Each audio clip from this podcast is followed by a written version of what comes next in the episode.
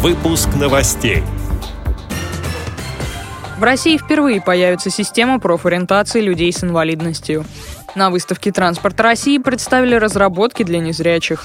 Почти 2000 случаев нарушений прав инвалидов выявлено в Омской области. Слабовидящие просят сохранить специализированную библиотеку в Чите. Далее об этом подробнее в студии Дарья Ефремова. Здравствуйте. Система профориентации инвалидов будет введена в России в рамках госпрограммы «Доступная среда» до 2020 года. Об этом агентству РИА Новости заявил министр труда и соцзащиты Максим Топилин. Планируется, что доля занятых инвалидов к 2020 году увеличится до 40%. Сейчас она составляет 28,2%. Впервые в России также будет введена система профориентации молодежи с отличающимися возможностями, в том числе детей-инвалидов. По словам министра, образовательные учреждения наладят тесное взаимодействие со службой занятости. Это поможет школьникам определиться с будущей профессией еще на стадии обучения. Дальнейшее трудоустройство будет возможно как на открытом рынке труда, так и на специализированных предприятиях. Разработки дорожно-транспортного комплекса представили в Москве на международной выставке «Транспорт России-2015». В программе приняли участие несколько сотен человек из разных регионов. Это представители госсектора, логистических компаний, производители транспорта, строительные и ремонтные организации, учебные заведения и научные институты.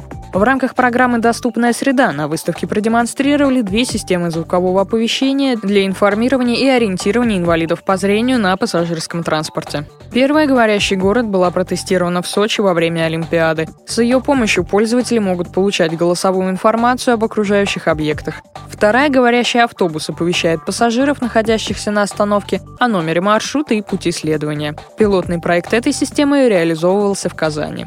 В настоящее время в Санкт-Петербурге два говорящих автобуса и более 200 автобусов с системой «Говорящий город». О том, какие еще удобства созданы для пассажиров на транспорте в культурной столице, рассказал заместитель генерального директора по развитию пассажиров «Автотранс» Владимир Рыжков.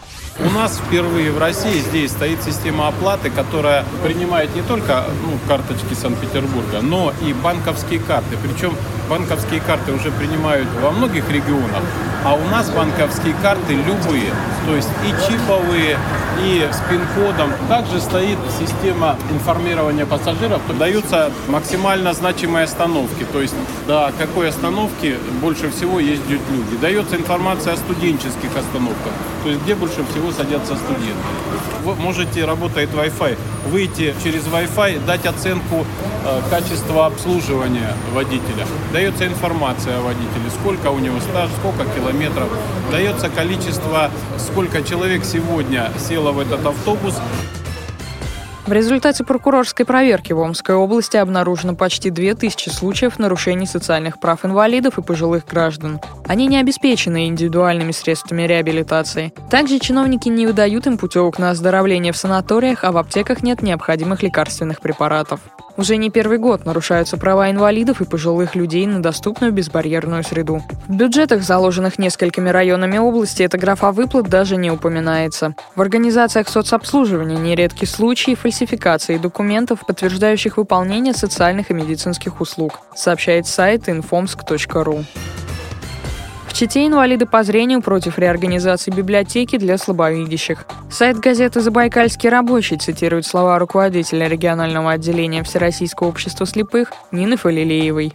Тенденция слияния спецбиблиотек с другими учреждениями культуры наблюдается во многих регионах страны. Мы считаем, что это неправильно. Наша библиотека оказывает консультативную помощь инвалидам, поэтому сохранение учреждения жизненно необходимо для незрячих и слабовидящих Забайкалья. Конец цитаты.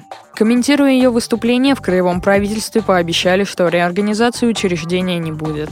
С этими и другими новостями вы можете познакомиться на сайте Радио ВОЗ. Мы будем рады рассказать о событиях в вашем регионе. Пишите нам по адресу новости собака ру. А я желаю вам всего доброго и до встречи.